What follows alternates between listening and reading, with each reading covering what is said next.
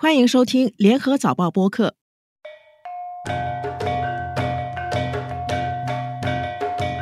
说到马来西亚，一般人脑海里浮现的可能是吉隆坡、马六甲、槟城这些城市，其实都在西马，只是马来西亚西边的一半。马来西亚三十三万平方公里的国土被南中国海分割成东西两个部分，西部是马来半岛，简称西马，这里有十一个州，首都吉隆坡就在西马。而马来西亚东部位于加里曼丹岛北部，简称东马，有沙拉越和沙巴两个邦。历史上，马来西亚是自一九五七年脱离英国殖民地以后独立，东马则是在一九六三年才加入，成了马来西亚联邦。东西马被海洋分割，族群、宗教、文化与经济发展程度都存在一定的差异。两边的人民如何看待彼此？东西马有没有分裂的风险？近年的马来西亚政治局势变化又如何提高了东马的政治地位？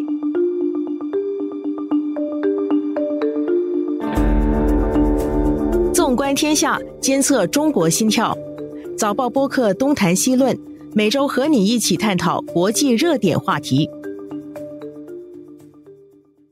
各位听众朋友们好，我是联合早报副总编辑韩永红。今天和我在线的是联合早报吉隆坡特派员肖俊瑜。俊瑜你好，永红好，大家好。俊瑜，你最近刚到东马进行了一次采访，写了三篇特稿，还有一篇专栏，早看天下哦。给我印象最深的一点就是，你虽然是一个马来西亚国民，但是你对东马非常陌生。你甚至都不确定是不是用你的身份证就可以去东马，你以为去东马好像去外国？是我自己是第三次去沙巴，之前两次的印象真的很不深刻。我记得我自己第一次是在二零一五年，当时候我还在联合晚报，那个时候采访了神山金亚大鲁山地震嘛。第二次是二零一九年，那个时候冠病疫情又刚爆发，所以。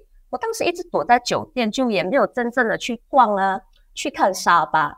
所以你可以看到我这个西马人哦，去东马连用身份证还是国际护照都不清楚，你就知道我对东马有多不熟悉。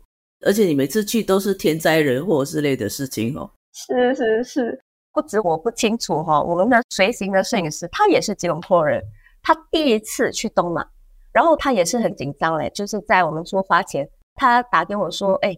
我的国际护照哦，那个期限少过半年。他问我说：“哎，你要不要先去更新我的护照才去东马？”你们是同一国的人呢，你去东马你还觉得你要国际护照？后来我们就到这个谷歌去搜索，我还发现真的有不少人哦，跟我们有同样的疑问。很多人在谷歌上有问这个问题，就是说西马入境东马要国际护照吗？后来啊，我们才发现，其实你要用国际护照入境也可以，用身份证入境也是可以。你们以为你们是这样，大陆人去台湾，还是台湾人去大陆讲，还是去香港讲？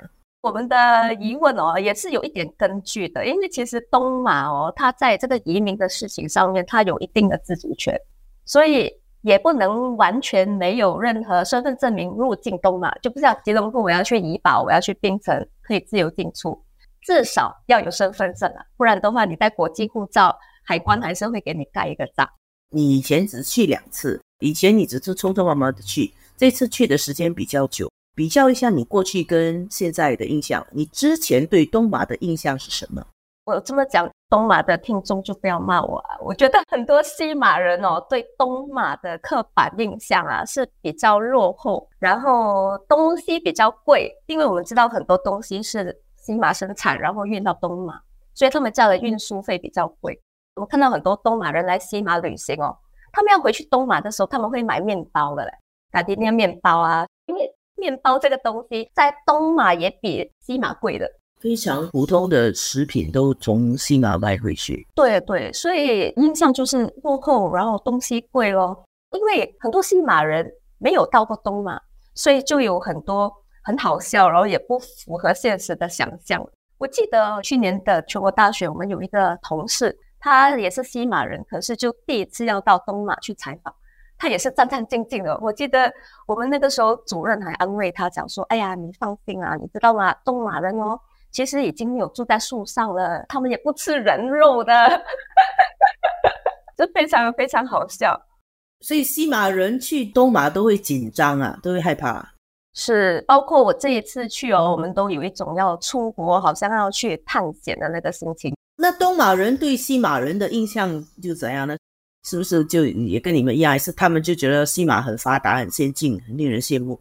其实我也非常好奇，所以我们在沙巴的时候，我就问了学者胡一山，他是沙巴人，所以我就很好奇的问他说：西马人对东马是这么的不了解哦，有这样子的刻板印象，认为你们比较落后，你们怎么看我们呢？他就讲说：哎呀，你知道吗？其实东马人看西马哦，也是很负面的。他讲说，很多年前呢，他的母亲的朋友要嫁女儿，的女儿要嫁到西马，那个新娘的母亲哦，哭到半死，觉得自己的女儿好像被西马人骗了。到现在啊，很多东马人对西马人的看法也是负面，就认为西马人很多骗子啊，很多坏人啊，又很傲慢啊，看不起东马人这样子。所以，同一个国家东西马两边的人，实际上是挺陌生跟挺隔阂的。是是，非常。那你这次去东马采访去了哪一些地方呢？我是上个月十一号去到十六号，一共去了六天。这一次其实主要是去采访二零一三年菲律宾南部的苏陆军入侵沙巴十周年。苏陆军，对，就是菲律宾南部的苏陆岛的武装组织了哦。所以，我们这一次是回到当年的冲突现场，我们去采访当地的居民等等。我这一次就去了沙巴的很多地方。我们先到沙巴的首府亚庇，之后搭了一个内陆班机去了东海岸的拿督，之后又开了很长的车程去到仙本那、去斗湖，所以一次过去了四个地方。跟你的印象有没有落差呢？最大的感触是什么？我发现沙巴的这个发展。跟西马相比，也确实比较慢。那当地人的生活节奏也是，就刚到沙巴的时候，我会感觉，哎，好像那个时光倒退了十多二十年，这样就是很有那个古早味。我们都感觉好像有一点像马来西亚，又不像马来西亚，又像在菲律宾，又像在印尼这样子的感觉。嗯，不过我自己是挺喜欢沙巴的这个节奏，还有当地人啊，他们的态度很友善。我记得有一天，我们去在亚庇的一家华人经营的餐厅，那我们在那边用餐哦，然后就看到很多戴着头巾的回教徒，就跟我们一起坐在同个店里面这样子用餐。我跟摄影师，我们两个西马人看到这个情景的时候是有一点惊讶的哦，我们就去问老板说：“诶，所以在这里回教徒是可以到华人的店里用餐的？”但是老板一听就知道我们这两个瓜是西马人了。西马人才会问这种问题是吧？是是是，他就跟我们解释，他讲，你知道，在这个东马，只要我们店里不卖猪肉，谁都可以进来一起吃啊。然后他还最后补了一句说：“哎，我们东马的这个族群关系哦是比较和谐的，就不像你们西马这样政治化这么保守。”所以这一点，我这个西马人听了，我自己有一点惭愧，然后也是很羡慕的。突然觉得优越感受损了，是就觉得哎，那你看人家那边这么好哦，在族群关系上面，我对东马的印象比你好嘞。我是新加坡人，去过东马潜水、爬山，觉得那里还不错啊。你到东马的次数还比我多是吗？现在你去了第三次，就跟你拉平了。我之前就没有切身的感觉到东西马的隔阂，跟马来西亚内部也有一种紧张，甚至一个分裂的风险。然后最近几年看到马来西亚的政治新闻报道，就感觉到哦，原来东西马之间哦，他们长期有一种隔阂跟紧张的关系。你说到这种民间的不信任哦，其实我也造成对马来西亚的政治版图会带来冲击。这么多年以来哦，在东马其实有。一小部分的人，他们向来都有主张东马独立了。东独哈，我还记得几个东马人去申请说要让沙巴沙拉越脱离马来西亚，然后今年五月的时候，高庭裁决说这个诉讼是没有一个合理的理据。那为什么会有这些所谓的东马独立这样子的声音？是因为很多东马人他觉得东马跟西马的地位不对等，马来西亚的政府长期是在西马嘛那个政治中心，可是给东马的资源分配不公平啊。我们知道东马有很多天然资源，有石油啊、天然气啊、木材、中油等等哦。那很多人就开始问哦，因为有这么多天然资源，为什么我们的发展比较慢、比较落后？一些地方连水电都没有，所以很多人就要求政府重新去看回一九六三年沙巴、沙拉越加入马来西亚的时候。签署的这一个马来西亚协议，就是要政府去落实原本已经同意的协议内容。原来的协议是什么？在一九六三年，沙巴、沙拉还有当时新加坡加入马来西亚的时候，在这个协议里面啊，东马它的地位其实是一个邦，它跟西马整个西马哦是一个对等的，就是两个都是邦嘛，就三个其实西马、沙巴、沙拉越这些北婆罗洲哦是一个邦。可是到一九七六年，马来西亚政府修宪，他就讲说，这个也是马来西亚人课本里面读到，宪法阐明说，马来西亚由十三个州组成，就包括沙巴沙劳越，那你就导致沙巴沙劳越它的地位哦，从邦降级成州，其中一个州。对，沙巴和沙劳越他们的面积是比其他十一个州都大，对吗？都大，它其实比整个西马半岛都大。所以这个就变成说，哎，你把一个邦降成一个州，它就跟槟城、跟雪兰莪、跟柔佛没有两样啊。所以当地很多民众就不满了，很多很多人向来就主张说，要根据这个协议，要恢复沙巴、沙劳越跟马来西亚半岛在联邦的平等地位。那个时候，马来西亚修宪了，把他们降格了，沙巴、沙劳越他们就接受了。其实还有一个问题就是，这么多年来，为什么最后也没有分裂出来呢？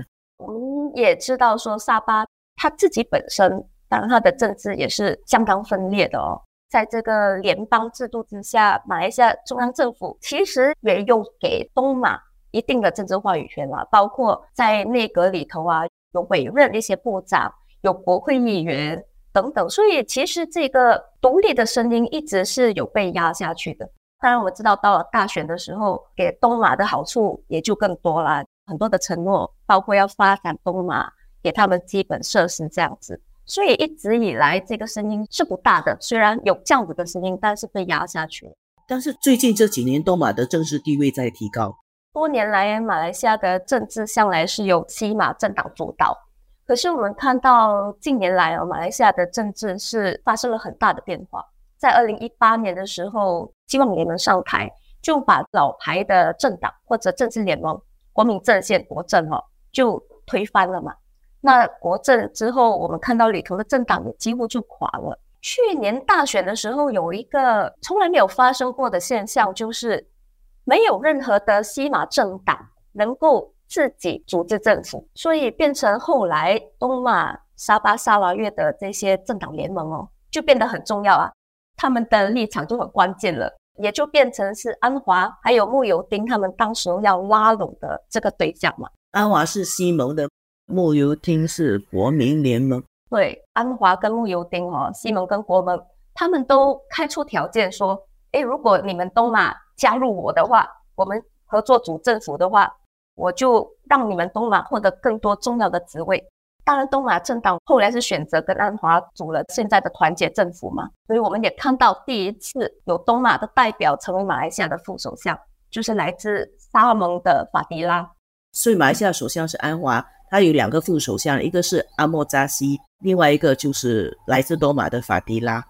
政府上台后。因为内阁里头也越来越多东马的代表，他们现在要探讨的第一步就是恢复沙巴和沙劳越在国会议席的配额。他们说要恢复到百分之三十五，现在是多少？现在是二十五。那其实这个东西也是在刚才提到的马来西亚协议里面哦有说明，因为当时候六三年新加坡也是有加入马来西亚嘛，所以当时候这个协议里头是讲这百分之三十五啊，它其实是保留给。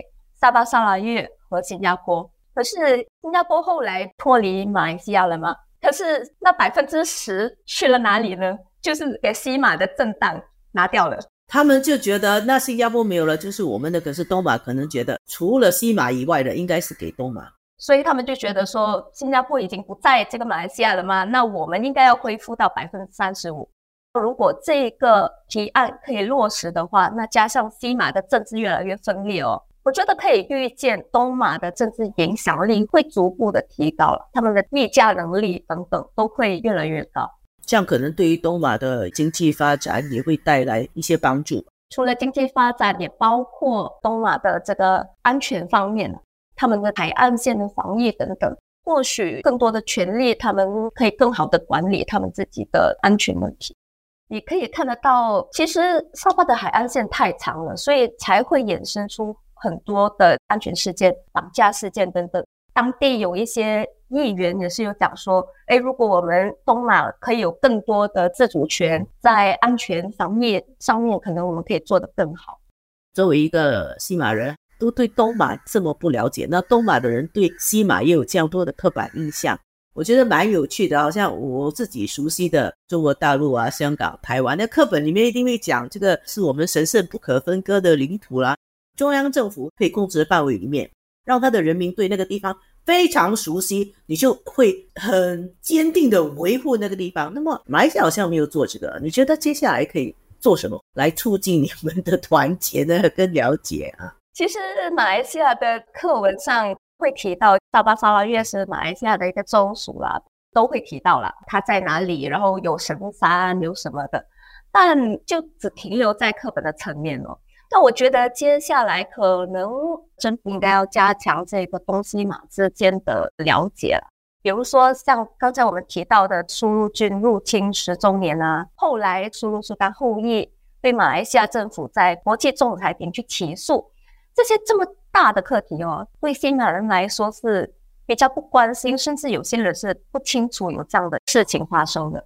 那我最近有看到这个马国的这个资深学者安焕然教授，他有写到一个东马跟西马的关系，他很有趣。他提到，如果我们要去东马旅游，可能中国啊、韩国啊、日本的游客啊，比我们更懂得玩东马，比西马人更懂得怎么样去旅游东马。那在学术方面哦，也这样哎。他说，就是西马的学者在写东马的时候啊，往往不比外国学者更深入。所以你可以看到这个东西马之间的了解这个关系啊，其实真的有待加强。你们都不太把东马当回事。所以我觉得在教育上面啊，可能可以让年轻人、让小朋友先了解东马，而不是在每一件事情的叙述上面哦，是以这个西马的视角出发，以西马为主。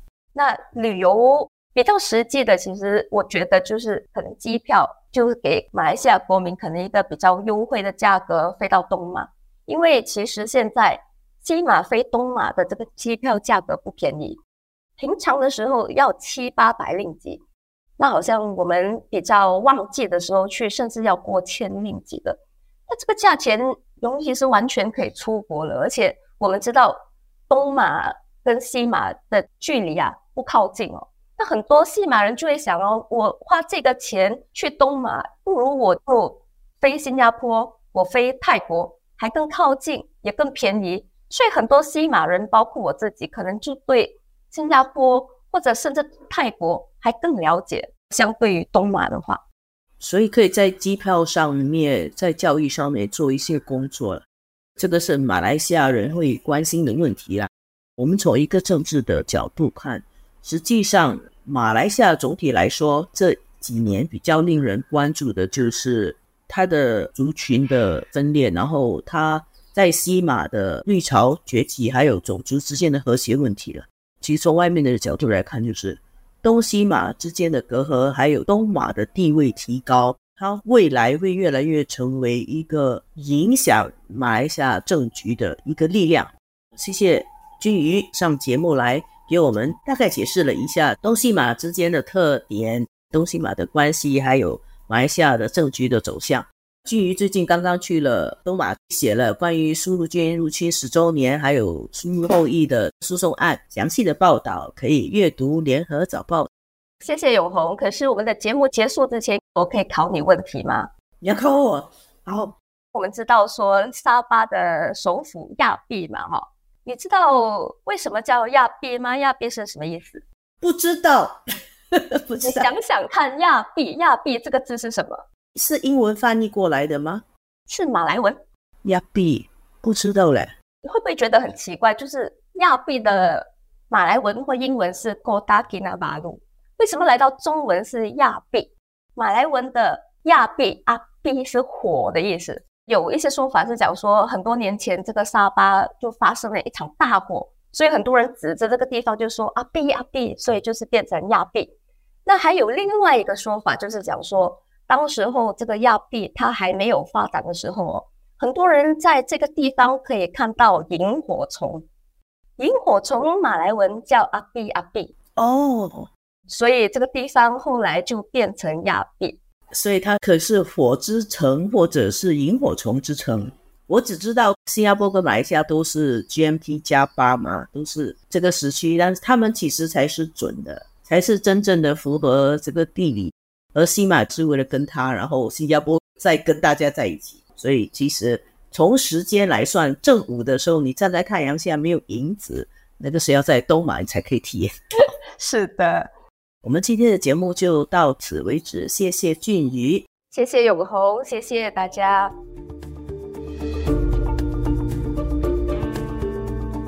谢谢各位听众收听我们制作的《东谈西论》这一期的导播是吴婉君，助导与剪辑李怡倩。